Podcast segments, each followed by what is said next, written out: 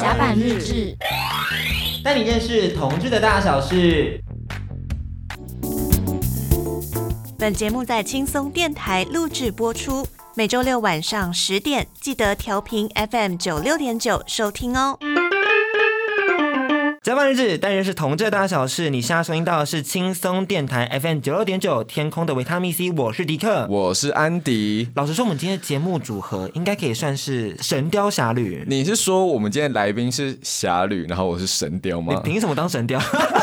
我是没有看过啦，但我知道用过的人都说好，欸、就是可以在节目上播出的。以下开放就是跟安迪打过炮的人来跟我们互动一下，我们一定好不好？一开始就歪掉这样子。但老实说，毕竟说神雕也是对的，因为你最近 free like a bird，嗯，就在 Tinder 也是一直在滑，嗯，我现在就是一个自由自在的神雕啊，不要这样子。我不懂为什么你可以这么 free 哎、欸，但是你会不会遇到一些 problem？就是因为我知道你什么都能聊，但是我跟你说，我最近真的是遇到一个障碍，就是我在 Tinder 上面，我可以跟大家聊文学，我可以聊穿搭，我可以聊星座，但我真的是没有办法聊摄影跟拍照。我的自拍照怎么拍怎么丑，你怎么拍怎么丑？怎么会这样子？你整个出事，你也有这个问题吧？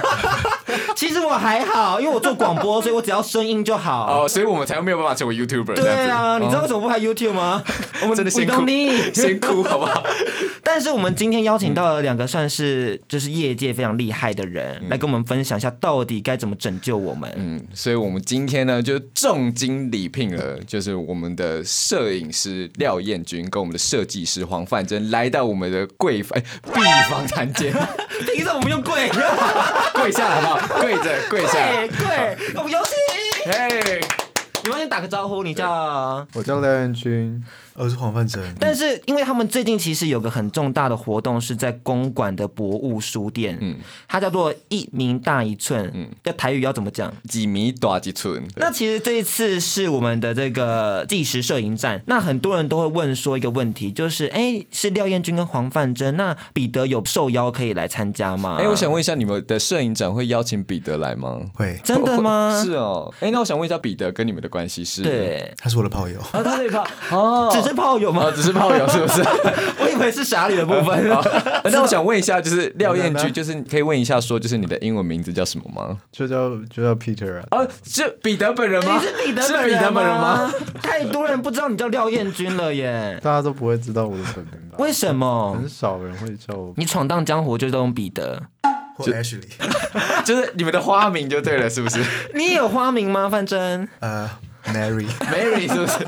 上次不是这个，那上次是什么？我其实也忘了，就是一个抛弃式的花名，不然就很快被人家发现这样子。就是可能先去 A B 叫做 Mary，然后去 C D 要叫 Selina 什么的，是这样子吗？间谍的概念，间谍，怕被人发现。狡兔三窟，狡兔三窟，很厉害。我们赶快拉回来，我们每次前面屁话都太多了，太多了，好不好？对，我们明天是有重要的事要做的，就我们要为为大家介绍，就是摄影展几名到底寸。毕竟你们刚开场的时候，好像仿佛我们要来帮你们做一些形象改造一样。我们很像什么形象改造单元呢？其实可以哦。我跟你说，你自拍啊，就是要 怎样？要怎样？你怎样？哎，不好说。要自拍，其实你先去整形。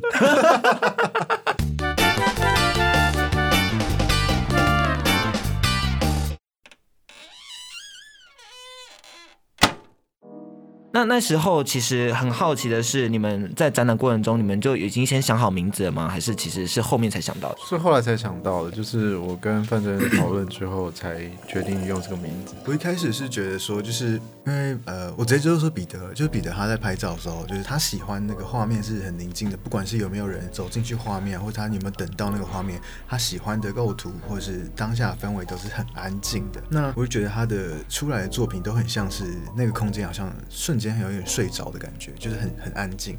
那我想说，如果把睡着这件事情拿来当就是摄影展的概念或者主轴，好像蛮有趣的。我就在想说，到底有什么跟睡觉有关系的题目，然后名字怎么命名，这样大家会比较听得懂。这样。天哪，你有发现范真真的是一个心思细腻又极有才华的男子吗？刚才段话就觉得说，哇，天哪，放在耳边听太好听了吧？突然觉得跟我们节目的调性越来越分歧。这个有有发现哦。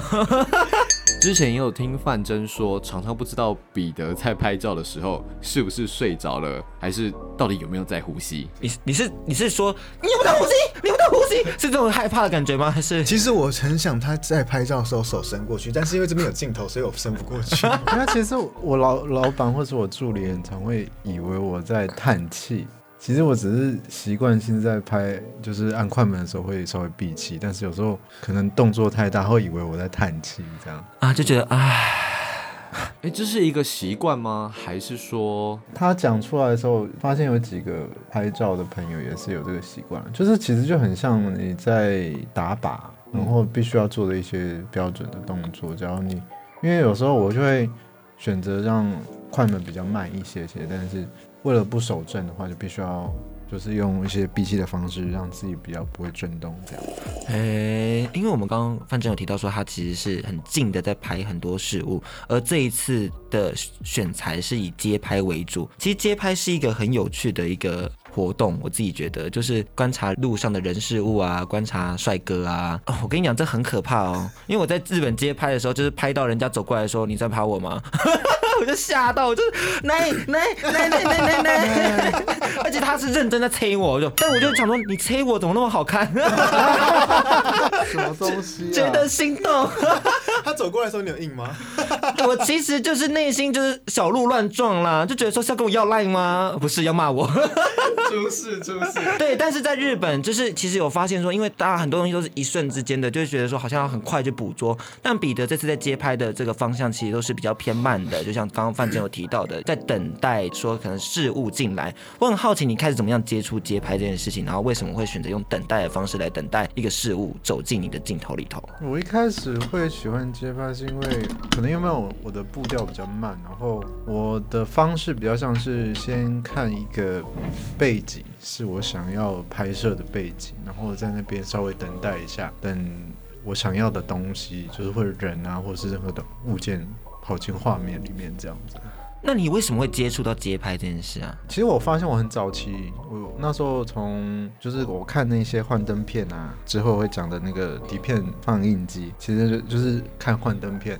然后我第一卷拍的底片，其实都是有一些街拍的一些照片，所以我很早期就算是有喜欢这个东西，然后也看过蛮多人拍一些街头的东西，这样子。比较常接触的是拍风景，嗯，那时候在加拿大的时候。就是因为很多点可以跑，所以先接触拍风景，然后我觉得街拍这个东西也蛮有趣的。就一开始都是风景跟一些街景的东西比较多。哎，所以你一开始就在拍的时候，就是在加拿大，还是你去加拿大之前就在拍照？我是在加拿大才开始，因为台湾的话比较像是人文的东西比较多啦，然后加拿大的话就是很多很漂亮的景点，但是你可能都要开车，然后去。跑一些点这样子。我之前听就是我另外一个节目的主持人童恩就有分享说，他之前在加拿大读书的时候，就是加拿大的美景就是很广阔，然后就一望无际，哇，很让人很想去。刚我刚刚的分享是没有让人想要去加拿大的感觉。那时候我在多伦多的时候，也是有跟一个摄影朋友很想要做一个叫做风景地图，就是我们想说有哪一些点，可能就去那边取景之后呢，放在网络上，然后分享给大家这样子。嗯，那后来呢？后来其实也有有开始做一点，但是后来因为我后来就回台湾了，对，所以我其实就没有再一直看这个计划，他们有没有继续在进行。然后我发现有一些就是 App。网络上有一些 App 也也有在做的事情，所以你一开始想法走的蛮前面的，你一开始就想到说要做这个加拿大的这个风景地图。对啊，就是你为了避免去踩一些可能跟实际上看到的点有点。有点不一样的话，有点想做孤独的踩雷家，那就可能先去过，然后分享给大家，大家就可以避免掉一些东西。我在看你的摄影集的时候，我会发现 model 刻意为之的摆拍非常的少。我想说，嗯，这是出于个人的喜好吗？还是因为什么原因吗？呃，我现在就是假如要指导被摄者一些动作，我很常会觉得那个动作很刻意，或者是很不自然。我就会觉得，我就会。快门会按不下去，所以我通常都会跟他聊天，然后跟他就是拉塞一下，然后让他放松，然后才开始拍照这样子。我觉得这是比较可能是跟我喜欢的东西也比较像。我觉得跟他个性有关。嗯是吧？我真觉得那个摄影师就是，或是你在创作，就是我觉得只要跟艺术创作有关系的人。他的东西都跟他的个性有关，不管是他的显性的个性，还是他隐性的个性，就是他很外放的样子，或者是他以前有就是在成长过程中有受过一些伤害或什么，我觉得都一定有一些关联。然后我觉得彼得他很喜欢啊，应该说他非常非常喜欢很自然的东西，所以如果要他要求别人在他的作品里面变成一个很刻意的状态的话，他是做不到的。他也觉得呃，自然跟诚实这件事情在作品里面是他的一个很重要的元素跟环节，所以他会。非常非常的喜欢街拍，我想也是因为这个原因。因为街拍的时候可以发现，除了所有的画面跟就是人物啊都超级自然，都超级不 sad 之外，也会不小心发现一些跟社会有关系的议题。我觉得这次叫做纪实摄影的原因。那稍后我们要先听一首歌曲休息一下，我们就马上要带大家进到展览的这整个设计主轴概念等等的。当然，我们要先自白一下，就是我跟安迪本人其实是摄影白痴，我们就是一个非专业的角色。不过，我们秉持着谦卑的心情去学习，好不好？因为我们相信很多看展的朋友其实也都不是摄影专业的，对他们可能就只是也想要了解。所以，我们今天就是用一种就是非常非常非常低贱的感觉，也不是低贱啦，就希望说让你们觉得说我们真的有很多问题想要问，然后也希望你们可以为这些一样都是不太懂摄影的人，但是对这块有好奇的人来为他们解惑一下下。那我们也先休息一下哦。插播插播，因为版权问题，所以我们无法在节目上播放整首歌曲，请大家记得到串流平台聆听哦。接下来我们要为大家介绍的就是我们摄影展吉明大吉村 A Sleeping Thing 的纪实摄影展。那其实我们刚刚讲了很多，我们突然也扯歪了很多地方，嗯、但我们还是要让我们两位来宾好好介绍一下自己在这个展览里面做了什么样的工作。我们先请彼得来为我们介绍一下，你在这个展览里面负责什么工作？我大部分是拍拍照的嘛，然后呃，所有的那个表框的作品，应该说数位输出的照片是我。负责的，嗯，那范真呢？其实这次彼得说他想要办展的时候，我就帮他想了一个策展的规划，所以整个展的流程啊、骑程啊，然后里面的一些内容啊、安排动线，就是我我是负责这个部分，比较软性的这样子。也就是说，大家接触到的作品是彼得的，那怎么样接触到他是透过范真，类似这样的概念，对，不对？宣传啊什么的，嗯、然后呈现这样子。那我们其实这一次我们进去的时候，我觉得很有趣的是，很像在寻宝的感觉。嗯，就你到博物书店里面，然后你每一张的那个作品都是插进那个黑色那个书籍，嗯，你就觉得说哇，我现在要寻宝吗？这个是什么？这个是什么？然后有时候底下说，哎，怎么还有？嗯，就很特别。而且他们这次的就是他们的呃摄影展的照片的安排，他们是仿照像是书书目的检索，对，图书馆的检索的设计这样子。那想问一下，当初为什么会有这个想法？这样，其实一开始。我的想法是我打算把相片纸放在梁上面。我之所以会这样，是因为我发现那个，因为我很不想要破坏本身的格局，然后放在梁上面，它有两个梁，一个是比较接近窗户的，然后我那时候选了比较亮色调的照片，想要放在梁上面，但后来。在适应之后，我放在梁上，感觉它跟看的人来讲太远了，嗯、没有没有办法看到东西的细节，所以后来才变成现在这个形式。其实一开始刚主持人讲的是蛮蛮正确，就是像寻宝感觉。因为我跟彼得一开始在准备要测这个展的时候，我们都还蛮喜欢跟就是摄影展的乐听者有一点互动的感觉。我希望他们来这个空间，除了看书之外，看摄影展。那看摄影展不要。太过干涉这边的行为，然后如果在各个地方，因为他那边其实很多很多的一些书，然后很多小小的摆设跟装饰，然后我希望进去看的人可以在各个地方都发现有有小的作品，或是有大的作品，我觉得都蛮有趣的，真的很像在看街景的感觉，就是发现这个地方有什么，这个地方有什么。但像刚才彼得讲的，我们原本想要摆设的那些地方，有些真的太远，然后有些真的太小，或者是有些真的太不符合人体工学，就是说要趴下去看什么之类的，嗯、太奇怪。我们就决定，我们把整个展览的脉络跟想要观者去走的那个动线缩线成直接走进书店里面看书这件事情。因为我觉得从书架上把书拿下来是一个在书店里面很很特别的一个仪式性的动作，所以我不想要让策展的时候呢，把那些展品，比如说全部都表框挡在书架前面，会干涉来读书的人啊、呃，我就在想说，如果来图书馆的人或是来书店的人，他们会做哪些动作？我就把这些动作融入在或是延伸到我们的就是观展体验当中。所以我觉得我们还蛮重视自然的观展体验这件事，所以我们就把它做成很像图书馆的索引的方式，插在书缝里面，然后往后排这样。你知道我刚刚提到他们讲观展体验，然后有些东西真的太远的时候，我真的就是很有感觉。因为上次彼得为我们介绍的时候啊，他就说：“你现在看，你能猜出这个是底片还是数位吗？”嗯、然后我就很仔细的看，这个是数位吗？然后他就说：“不是哦。”我就哦。每猜必错，每猜必错。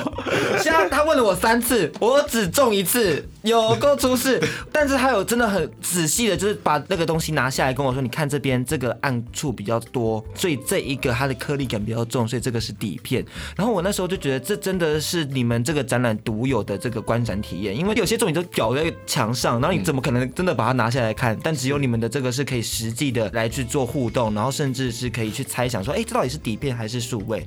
但你们要也在为我们介绍一下，到底怎么样区分底片跟数位呢？其实我先想一下这一次的作品，差不多的比例来讲的话，底片差不多占八，然后数位只有两成。之所以为什么是这样，是因为其实我一开始的构思是想说全部都是用底片。嗯，一方面是因为我自己可能就是工作之余想要做创作的东西的时候，比较常用底片相机，然后。我在拍底片的时候，思维就是比较慢，然后也是很长时间在等待，然后可能一卷会拍到两三个月以上。这种东西就是我自己在创作的一个状态。因为呃，数位的方式就是你必须需要后置。那时候我想说，假如要让整个观展的体验比较一致的话，尽量能让别人看不太出来哪一些是数位的照片，所以我就是用仿底片的方式去呈现数位的照片，这样子。然后其实，嗯，它毕竟真的是要用眼睛去看的，也就是我既然要让你觉得它是底片的触感或者什么，可能会降一些解析度，可能会加一些颗粒感，然后比较不好讲说要怎么去调，就是以我平常看底片的感觉。然后那些色温、那些颗粒去仿造这样，所以大家如果分不出来的话是合理的。嗯，结论就是因为它都调得很完美了嘛。那 那我这边会想问的就是说，因为你刚刚是说你的数位的相片那边都会再做修正，比如说你刚刚说调颜色或调光，那这我也想问问看，就是因为很多人就会觉得说，哦，不管是做图或者拍照，一些不懂摄影的人，他们就会不懂修图这件事情。那我就会想知道说，就是修图对于就是专业摄影来讲，它的意义，或是对于圈内圈外的人解释，应该是要长什么样子？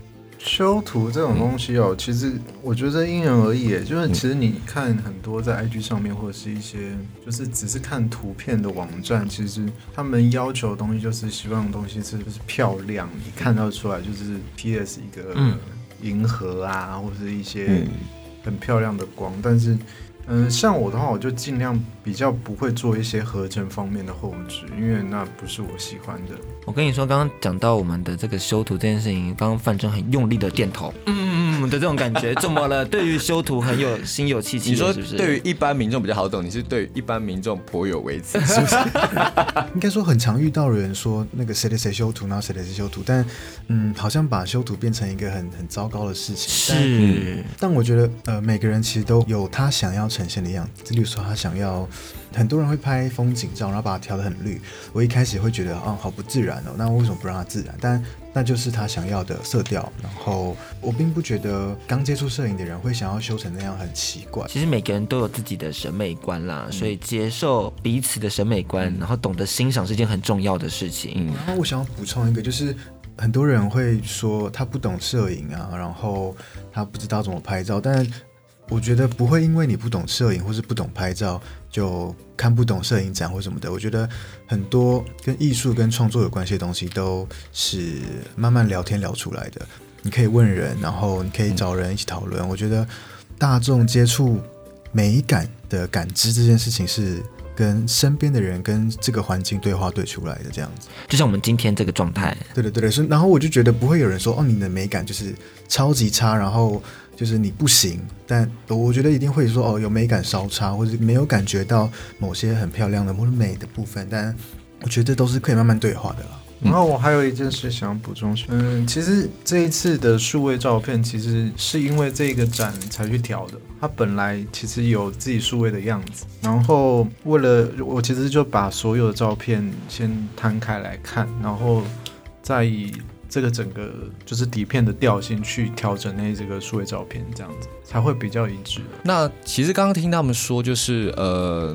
在这个展览或者这种摄影的艺术当中，很多东西都是被讨论出来的。嗯、那我觉得大家真的要这次要好好把握这一个摄影展，就是说，因为在博物书店的这一次的展览，就是呃彼得跟范真他们很常会待在那边。如果说你们是呃有兴趣的观众朋友们，你们去的时候如果有一些问题，其实是你们是可以聊都可以。对对对，你们其实是可以直接跟那个策展设计师或者摄影师直接讨论作品。提问我工作进度也可以，直接现场盯进度是不是？什么东西会出来？什么时候？等很久了呢。我觉得这个部分我们是不是也要来问一下？因为再麻烦厂商过来这边开会。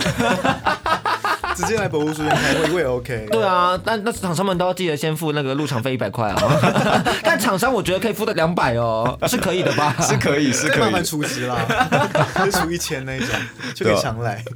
你刚刚说就是现场盯你进度，那就是说，因为彼得和范真两个人都是在家工作的人，在家工作，在家工作的人，我们两个真的是很好奇，很好奇你们怎么样，就是逼着自己就是要在 deadline 完成，这很困难吧？我要钱啊。不就是这样吗？但但但摄影展这个应该是你们两个，就是这要怎么盯？因为这也没有什么好盈利的部分。因为这个展的 daylight 的话，我就是我我想要给大家好的体验，所以我会逼迫自己，我我会把整个观展体验想了一遍。我觉得这边哪些有缺点，哪些可以加些什么东西。当然，这个展本来就是没什么经费，所以我就会尽力的。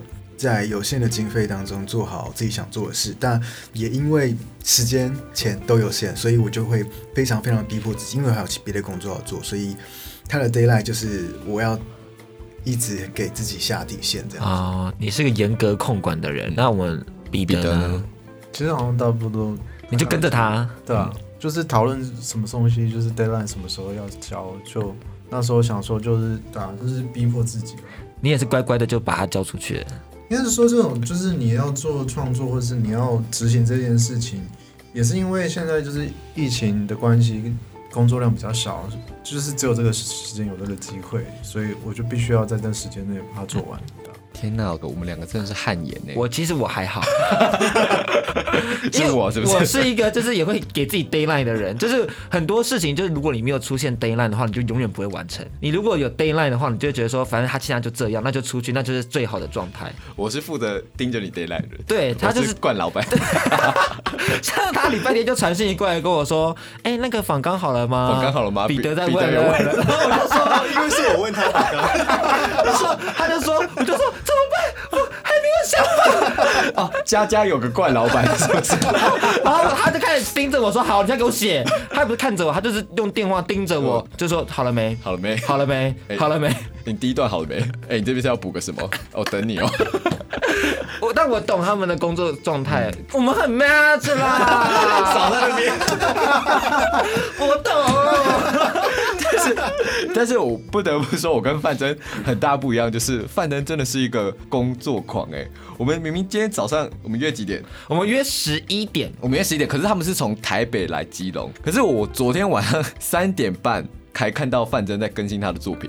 我想说，哇，怎么回事？范真，你是没有在睡觉吗？我就觉得啊，干事情没做完哎，不行哎，这样子。你是完美主义者，然后感到焦虑。我就算不完美主义，也是感到焦虑，时常焦虑性恋人这样子。但是你们两个都三点半没有睡，但是他在工作，我就是 滑丁的人。不是，我最近真的是很缺爱，别忘记把我我是自由的神雕。以下欢迎报名，跟他求爱。我真的是好需要。好，那我们刚刚有聊到说，就是展区的这个设置布置，还有这都是你们一起集思广益想的。我自己觉得有一个空间我非常喜欢。就是有那个古董底片放映机的部分，那个是谁的 idea？其实那个东西就是我原本我其实很喜欢拍幻灯片，是因为它很细致，然后它在光线底下看起来就很像琉璃一样，它是在发光。之所以会碰到这个东西，是我在高中那个美术班的时候，帮老师做一个，就是因为我们是要给作品，但是它很妙，是它就是必须要翻拍同学的作品，然后是用、oh. 是用正片的方式去记录，然后就做成一个像小卡夹的东西，然后寄给学校这样子，然后我就觉得这个东西很漂亮，再加上就是那时候碰到之后呢，就觉得它洗出来的东西就是很细致。然后就开始接触这个东西，因为我自己也很喜欢逛古董店，所以就刚好有碰到有认识的老板在卖那种幻灯片机，然后我就买了。然后我想说这个东西可以跟我的正片一起用，所以也可以就是在专场里面有一个小角落可以。放映这个东西，我必须要说，就是我们虽然今天听起来吵吵闹闹、吵吵闹闹，但是那个空间是一个宁静的空间，然后你进去里面，其实就很像是我觉得有种时间都被静止在那个空间里头，特别是在这一个就是古董底片放映机的这个位置上，因为它那个卡带，大家听那个声音。就那那一个一卡一卡下去，很像是就是一个时代一个时代一个时代的穿梭，我就觉得说哇，很有，对对对对，好喜欢哦。那我很好奇的是，那个只能在有你们的时候才会看到吗？要怎么样跟你们预约要看这个部分呢？还是其实他们大家可以自己使用？再麻烦联系我们经纪人。我基本上每一天都会在，嗯，除了他们公休，所以只要你在展期。有去到现场，然后是他们营业时间，应该我都会有办法放给你看。这样好，刚刚讲到展期，这个很重要。我们播出的时间是在七月二十五号，那他们展期到八月二号，所以我们播出后，你还有一个礼拜的时间可以到博物书店去观展。希望大家都可以一起来去体验一下这个特别的几名大几寸，A Sleeping Skin，A Sleeping Sea，A Sleeping Sea，即时睡展，大大合唱。休息一下，等等再回到甲板日志。讲几百遍，我一直错，一直错，是不是？没关系，我跟你说，我的英文真的很差。欢迎来看我们的 Ski。呃，我刚刚想到那个英文很烂的事情，就想到我之前考托福，因为我曾经想要出国交换，去跟外国人打炮。然后呢，那个托福真的很辛苦，真的，他的单词都超冷门的。对啊，然后我口说的时候，他就是有个哔哔哔来去确认说你什么时候声音录进去这样子。然后我第一声哔，然后讲完就想说啊，干，我死掉了。然后我想说就是。四十五秒，他倒数计时到零了，他还没有逼，我就想说哦，结束，我就骂干鸡掰男，然后就逼，然后我就东西都录进去了，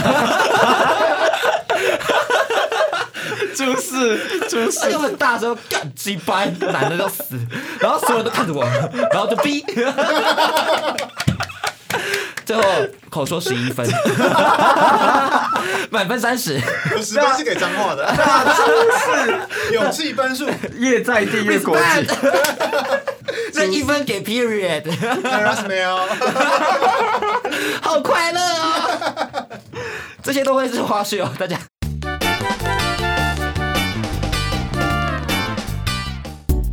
嗨，大家好，我是能量吐雾。最近出了一本新摄影集，叫 No Doubt，呃，在诚品、博客来、金石堂各大书店都有上市，都可以买得到。希望大家按赞订阅甲板日志，带你认识同志大小事。回到甲板日志，带你认识同志的大小事。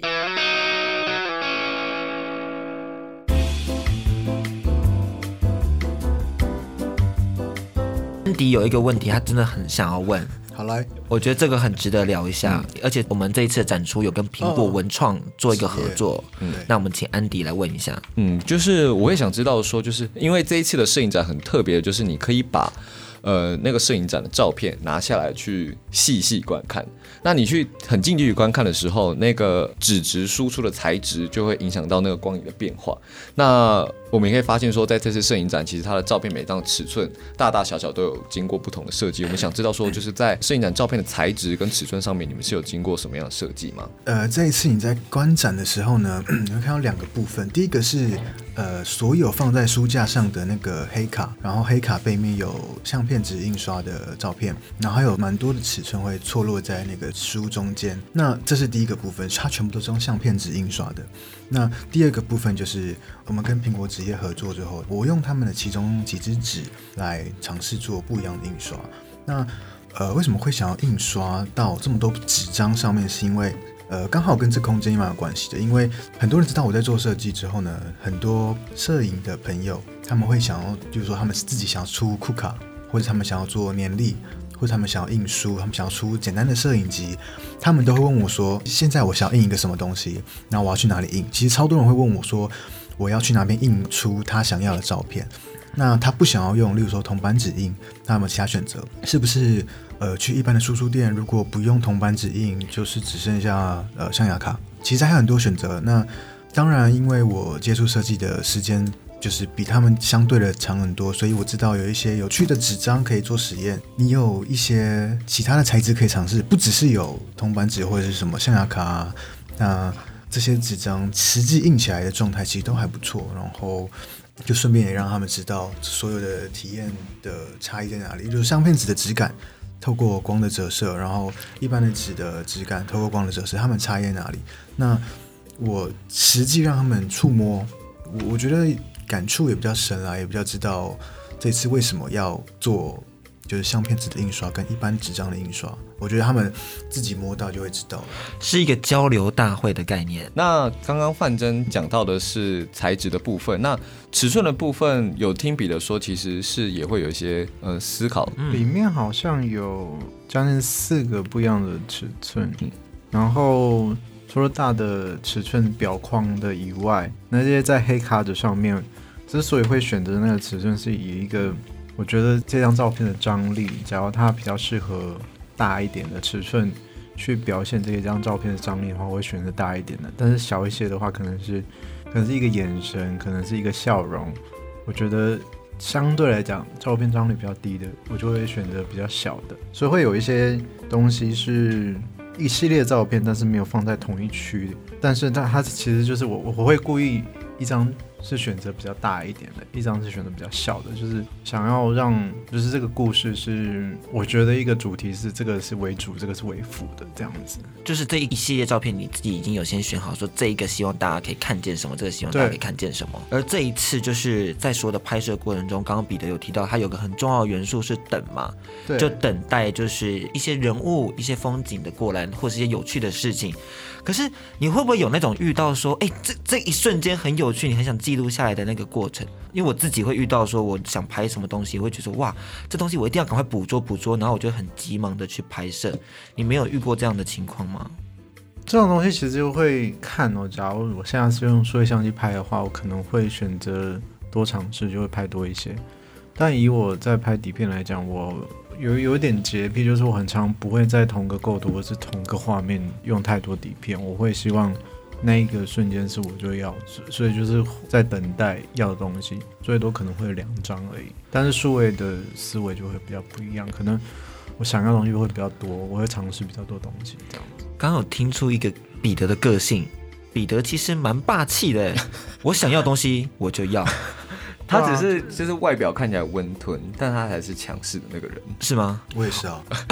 我觉得这个等下放在我们那个情侣日常的部分再谈好了，感觉有很多可以谈，感觉有很多可以谈哦。OK 的。那其实我自己有印象很深刻的是那组宜兰音乐季的照片，因为里面的人大家其实都算是蛮快乐的，就是泡泡什么，大家笑容啊，还有翩翩起舞啊，很 fun 啊。可是总觉得彼得就是一个很像。有一点点感觉很像旁观者在记录他们。那你那时候在参与这个快乐的这个 festival 的时候，你心中是想些什么呢？就那天超级热，热到爆炸。所以你内心还有点烦躁吗？会有一点烦躁，是因为自己很容易晒伤。那那一次也是整个脖子的大晒伤。但是我想说，因为我其实很喜欢跑。户外，然后那个音乐季其实是在南澳的那山纳谷，它是在一个露营区，然后旁边有小的野溪啊，然后很多爸妈会带他们小孩子去那边玩。嗯，但我觉得那个他们在玩泡泡，就是很多小孩子在玩泡泡的时候，那个气氛的渲染力很够，就是会迫使我想说，我想记录一下这些东西。然后，对啊，就是可以看得出来，就是他们到户外，然后想要。跟大自然接触的那种感觉。你通常怎么样跟大家要保持一个距离感？就是因为很多时候大家在拍戴口罩吧，社交距离是不是？一点五公尺。因为我知道很多人在拍照片的时候，就是拍街拍的时候，像我刚刚就跟大家分享到说，我自己被抓包在日本街拍，被抓包的故事。彼得呢，你怎么样跟大家保持这样的一个距离？你你没有被抓包过吗？但是如果在街拍的时候，在日本在拍就是电车上的人，我都超害怕的。对啊，你有一大组跟电车相关的，因为我以前也是有想要拍电车上有个上面有个前面有个帅爸，但我觉得你的视角好像不太一样，我就从由下往上，为什么都是由下往上？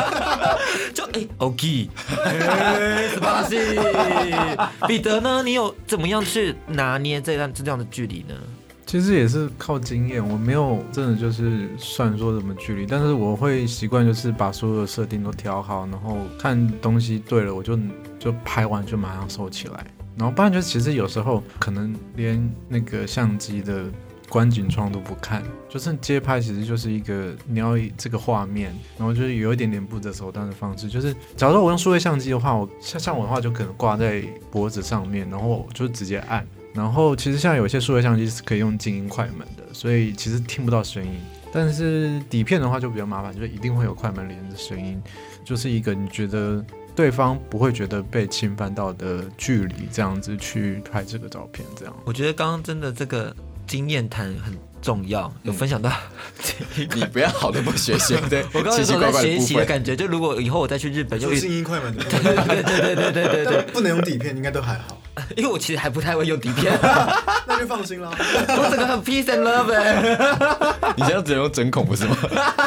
我们我们上次去日本的时候，因为我们一下飞机就准备要去搭那个 JR 的时候，是早上大概七八点的时候，然后我们就是搭到其中一站的时候，就是有一堆女高中生上车。然后我们后来发现，他的下下站就是一间女子高中学校，所以他们一上车的时候就在那边聊天啊。然后他们头发很长，超漂亮，然后大逆光，然后头发在那大飞，我就唱排唱变态。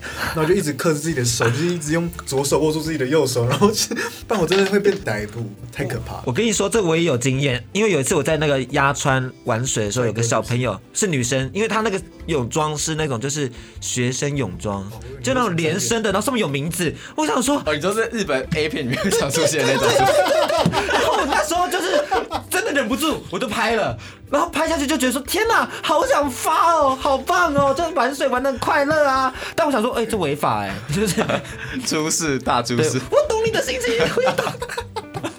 你少在那边，我是摄影跟你不一样，我是摄影人哦，不好意思，家只有你一个文学界的哦，少在那边。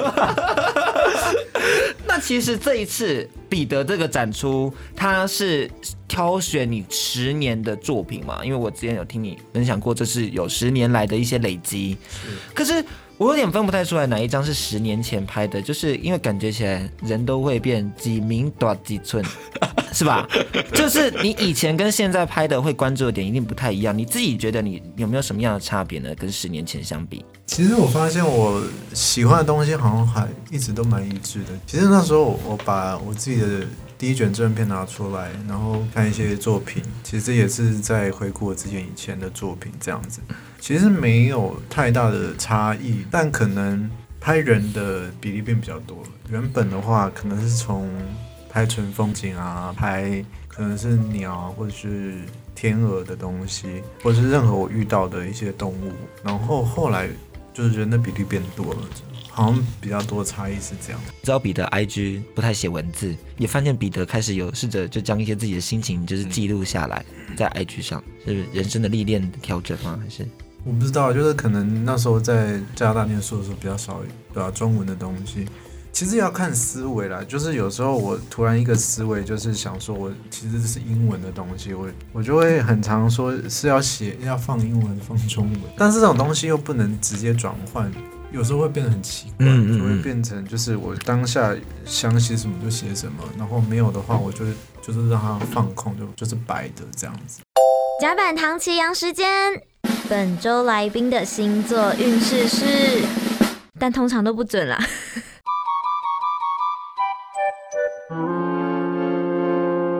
安迪，你准备好了吗？你的星座单元准备好了吗？我我要走一个很 random 的路线，对对对，我要现场才知道我的星座。首先，首先，哎，彼得，彼得，刚刚我其实我自己也能猜想，彼得应该是不是狮子座？哦，OK fine，不是你来你来你来，他什么座？他什么座？那个我已经知道了，你说他是水瓶座不是吗？啊，对对对对对对对，他对是水瓶，外星人座啊。难搞。那水瓶座的人通常个性我觉？得你先不要问我，你先我们先揭晓范真，然后再看他们彼此的观感。范真，你什么星座你什么？星座那？你们不是要猜一下吗？好，我们猜一下。这个我真的忘记了，等一下我想一下。我猜，我猜，双子座。我觉得他不是双子座，我真的其实不太知道星座，你你就讲吧，呃，不要再歹气拖棚了。等一下，我觉得他，我觉得他应该是固定星座，但是你应该不知道固定星座是什么，就金牛那类的，固执类的。金牛或者是巨蟹，有没有是金牛或巨蟹吗？有有，那跟你一定不一样，那巨蟹吧？哎，为什么跟我不一样？我们我们在哪个地方不一样？你们还是会有本质上的不同的。我们刚刚很 match 吧？是吧？范真，范真说话大家不知道。是，被真的被逼迫感觉。那巨他巨蟹有什么样的特色呢？我觉得巨蟹，我碰到的巨蟹的人，就是他巨巨蟹就是有有分两种，一种就是我以很为你要聊什么上升星座？哦，没，啊那上升上升跟月亮有点太超出我的范围了。我们等到我们这个节目出到第二季的时候，再来我再把上升跟月亮补起来，补起来。对，第三季的时候，我直接拿星座牌来讲。好不好那先讲巨蟹有什么样的特色？我觉得巨蟹，我碰过两种巨蟹的人，一种就是他就是会比较内敛的，一直在固守在同一个地方；另外一种就是他像然后像帝王蟹，然后他们就是会会张牙舞爪，也不是张牙舞爪，就是他会比较勇于表达自己。可是我觉得巨蟹座他们有一个共通的本质是，他们很知道自己的核心在哪里，就不管是感情的核心，或是工作的核心，或是对于未来目标的核心，那他们对于自己的归属是一个很强调的。他刚刚有点头，让我比较安心一点，还有才能够继续所以所以你讲讲下去。的是 对的，他讲的是对的吗？对啊，差不多了。那彼得呢？水瓶的部分，水瓶吗？因为水瓶这真的是跟我妈太像了。就是我常跟我妈讲说，就是啊，你知道要去哪里？她说随便啊，你要吃什么都可以。然后，但是她自己就是会默默的把她自己想要就是吃的东西都煮好。一开始的时候，她她不会去想要去改变别人，或者去去去把自己的观念强加在别人身上。但是我会觉得说，呃，水瓶座他自己内心会有一个。他自己想要的一个状态，不管它里面是是是静如水还是大沸腾，可是你在外表其实是看不太出来的。是吗？是好像没有错。所以他讲的都对吗？啊！你今天我这个可以下班了，可以下班了，好吗？我跟你说，可以下班了。他第一集讲人良土物，双子座讲超烂，超失败。然后说人良土物这样看着他，然后最后这样看不是，他。我觉得老智的是因为他给我反应太冷淡，害我最后讲到结结巴巴。看了很久，就是我就想说，我们到底在这边干嘛？就是要讲，他讲了五分钟，没有任何所以来。然后我想说，好，你闭嘴，我们就回来了。因为老智一直没有给我反应，你知道吗？他就是一直这样。然后我就会说，那你觉得我到底讲不对？他说你很对啊，那你为什么不给我反应？我跟你说啦，智慧就是已经是 soul mate，你知道吗？灵魂伴侣，他懂我，他不懂你。你 好，谢谢我们安迪的分享。直接这样吧？好。就像我们刚刚说的，其实观看摄影展很像是跟着摄影师的视线来去认识这个世界。我觉得摄影师、设计师他们最难能可贵的地方，就是他们在认识这个世界的角度跟我们不一样。他们有见山不是山，见海不是海，见人就是你。哎，其实是哦，立刻给大家分享。Hello bitch，太多了，你不要在广播间把衣服掀开来。所有来宾已经都看过你的刺青了。你胸口那是 QR code 吗？要扫一下吗？是条码啦，太多了。其实是那个，你知道吗？就是载具。有在卖。回来，给我回来。我们回来，主要就是因为我们有他们，我们才可以重新去认识，就是找寻生活中的乐趣。那今天邀请到两位，我们就希望你们可以跟我们分享一下这些照片背后的故事。所以我们有请他们选了两张照片来为我们介绍一下，到底你这拍摄的时候背后有什么样的趣事呢？我们首先先请彼得跟我们分享一下。我我选的照片是一个，就是我们其中一个主视觉是比较明亮色调的，是在新屋气象站拍摄的。然后它蛮有趣的地方就是。在画面中有两个影子，然后其中一个影子是有一个人拿着相机，然后那个影子刚好倒在一个旋转椅上面，他在拍摄一个人，然后这个照片那时候刚好是农业博览会在桃园办的时候，然后我觉得这个画面很有趣，就是他们也在拍摄，但是因为只有影子，所以我其实看不到他们的样子。但是他就是在一个货柜屋后面，很宁静，然后色调很一致，然后我觉得就很像我。自己很喜欢的那种很安静的感觉，安静的捕捉。嗯、这张照片它有主题吗？就是如果说观展民众们他们如果要检索那个背后的那个书目的时候，那时候我我取了这个名字叫做 Hide and Seek，就是有点像在捉迷藏这样子。哦嗯嗯嗯、超喜欢这一张，就很有躲猫猫、螳螂捕蝉、黄雀在后的感觉。没有错，你是黄雀，到底是哪个？大神雕，你是大神雕吗？想。知道范真，嘿，私下说，私下聊，突然变日本太太好吃惊。其实我也是很会学日本人的，哦，太多了，太多了。你不是说时间不够了？范真，真，请跟我们分享一张。好，那我们这次就是，其实我们有为了这个展览选了两张主视觉嘛。第一张就是那个彼得选的那个 hidden Seek，然后另外一张我是选比较暗色调的。我当时也是跟彼得讨论说，我们到底要选哪两张？因为其实彼得这次选的照片，我有很多张我都想要当主视觉，但我们最后是回归到 A Sleeping Scene 的这个主视觉概念，所以我就想说，光影其实在他的摄影镜头里面，就是在某个片刻里面就是打了小瞌睡而已，然后睡醒之后呢，那个光还有那个可能树叶的影子啊，或者是整个车水马龙又会继续活动，所以。我想要把很安宁的沉睡的这个状态表现在主视觉上，所以我就选了一张我们当时在左仓的那个 JR 线上面拍的一张摄影作品。他是一个小男孩坐在那个 JR 的车窗旁边，然后旁边的光都是偏暗的，那只有一个窗光洒在他身上。这一张主视觉悟其实是非常非常多人喜欢的一张，那它的整个色调跟氛围啊，也是大家很喜欢的，一看到就会联想到吉米抓吉村，然后或者是 A Sleeping Scene 的这件事情，所以我觉得这一张是我蛮喜欢的。这张真的是让人觉得说，哇，时间都宁静在那个空间里头了，非常喜欢。嗯、也希望大家如果到展场的话，可以先看这两张设计师跟摄影师特别推荐的。嗯嗯嗯，而且像范真刚刚讲的那一张照片，它其实也会出现。现在他们现场有贩售的明信片的组合里面，不得不说，这个明信片的组合真的是有够划算。你那一包一包三百五十块，有没有五十张？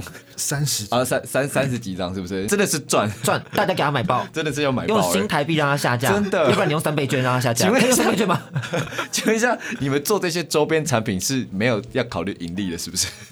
做这个本来就不是以盈利为主啊。嗯、那呃，这里面有三十张，是因为挑选了那个彼得的其中六张摄影作品，是。然后我们用了那个苹果纸业的纸去搭。嗯、那我们做了五种不同的印刷方式。我觉得现场可能会大家会有一些其他的选择啦。那呃，有很多不同的印刷法，呃，每一个印刷方式都有不同的获取方式。那我觉得大家可以到现场挑自己喜欢再看就可以了。嗯嗯。嗯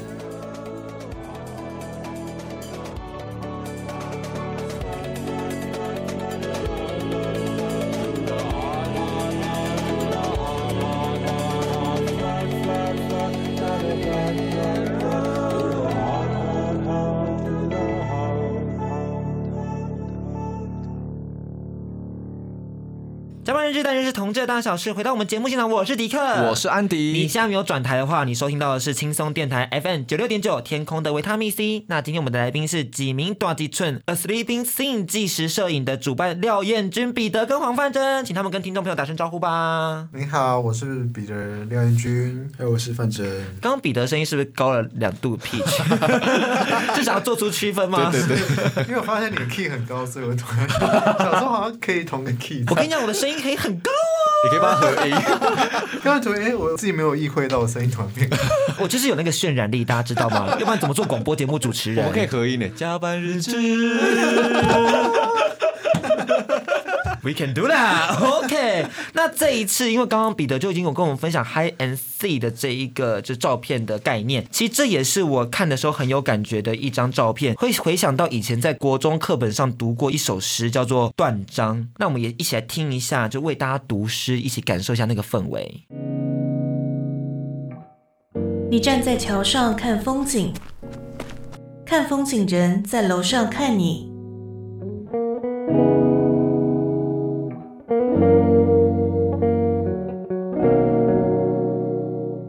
明月装饰了你的窗子，你装饰了别人的梦。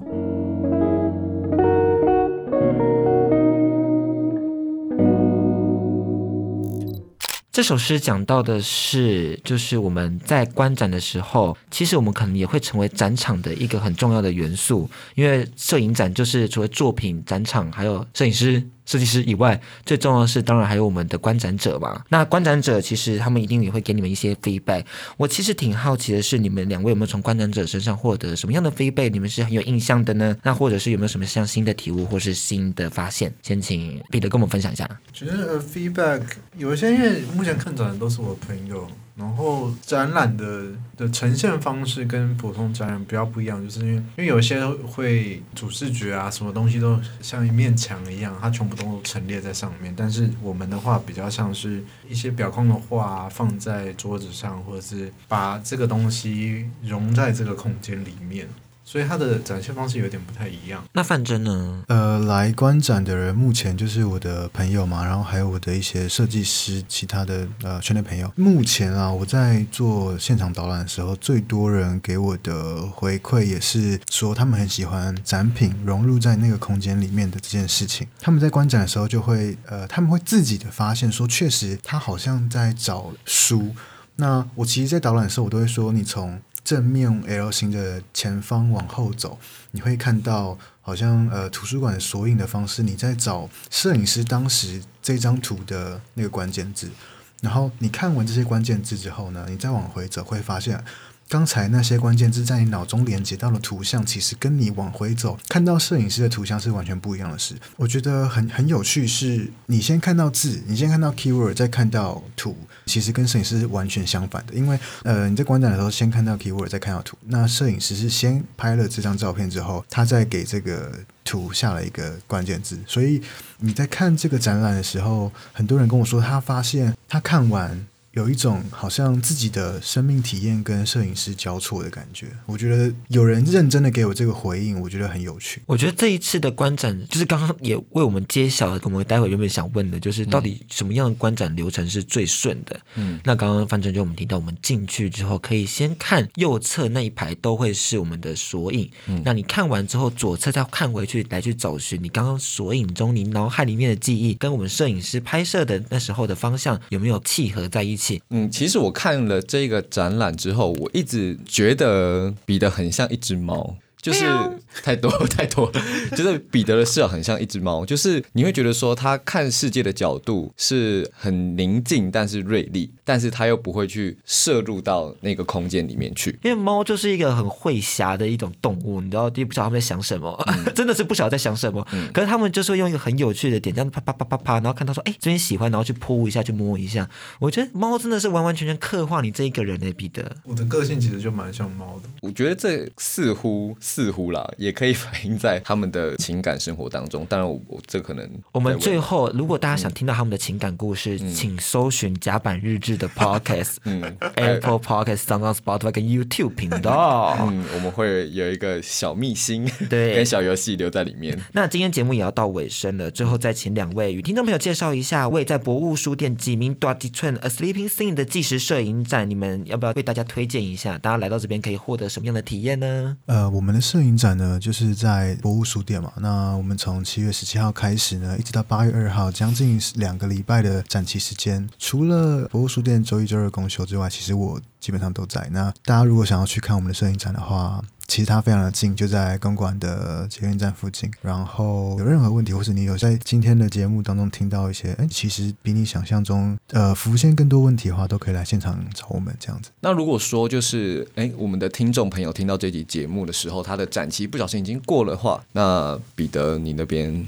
我我会把呃这一次的作品全部放到我自己的个人网站上面，然后之后会再提供链接。嗯、呃，可能会是在我的脸书上面公布，或是在活动页面，或是到时候真的出来的时候，甲板日志会在一定会帮忙分享的。享当然的啊，我们就是一直在 push 很多很棒的译文活动，真的。当然也可以直接在博物书店问也没有问题。对对对对对，大家去那边消费一下。嗯，但还是欢迎就是来关注甲板日志，这是最重要的，最重要的。你们刚刚没有听出我们的苦心，我们想要大家安在，对，我们需要被爱，好不好？我们好不容易 Spotify 终于爬到一百五十二名了。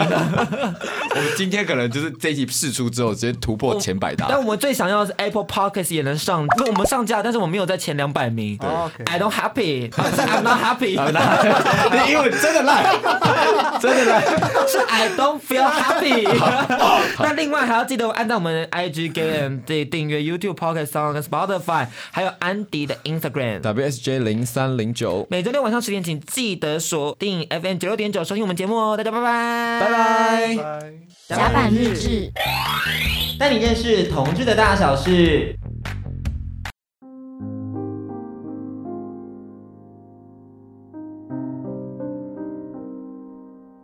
哎，节目不是结束了吗？怎么又有音乐出现了呢？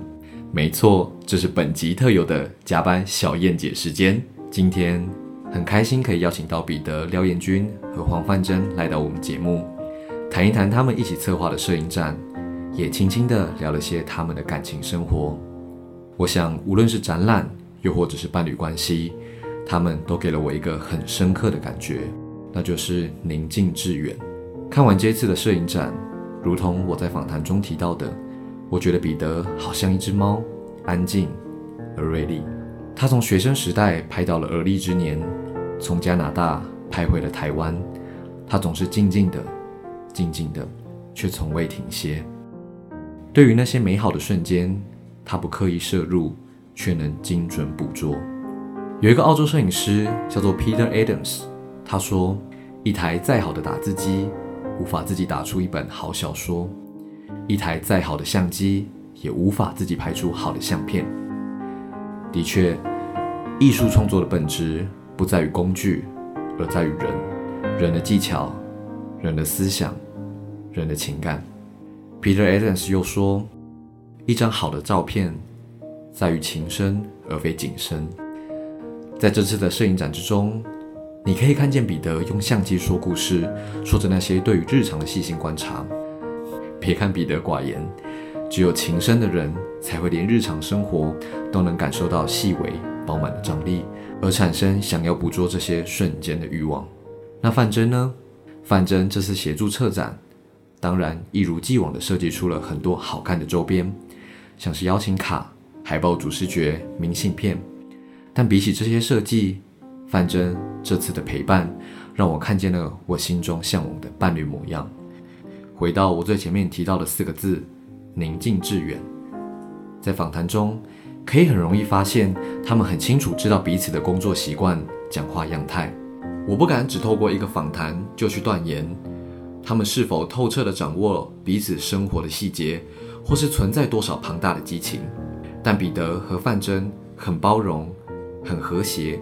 和对等的处在彼此的身边，我一直认为陪伴胜于占有，自律先于自由，给予不要流于牺牲，保持双方个体的丰盈，才能称得上真正的成就彼此。对我来说，比起要叫他们是一对恋人，我更倾向于说他们是生活，甚至是生存的搭档。在这次的摄影展，甲板日志制赠了一束花篮到现场，上面的小卡片写着。在杂沓的世界找到动人的光影，和心爱的人一起做喜欢的事情。希望大家在八月二号以前能够去博物书店走走逛逛，看看那些藏匿于摄影的情感，还有展场设计的细节。谢谢彼得和范真愿意来加班日志，祝你们一切顺心。加班日志和你们下次见。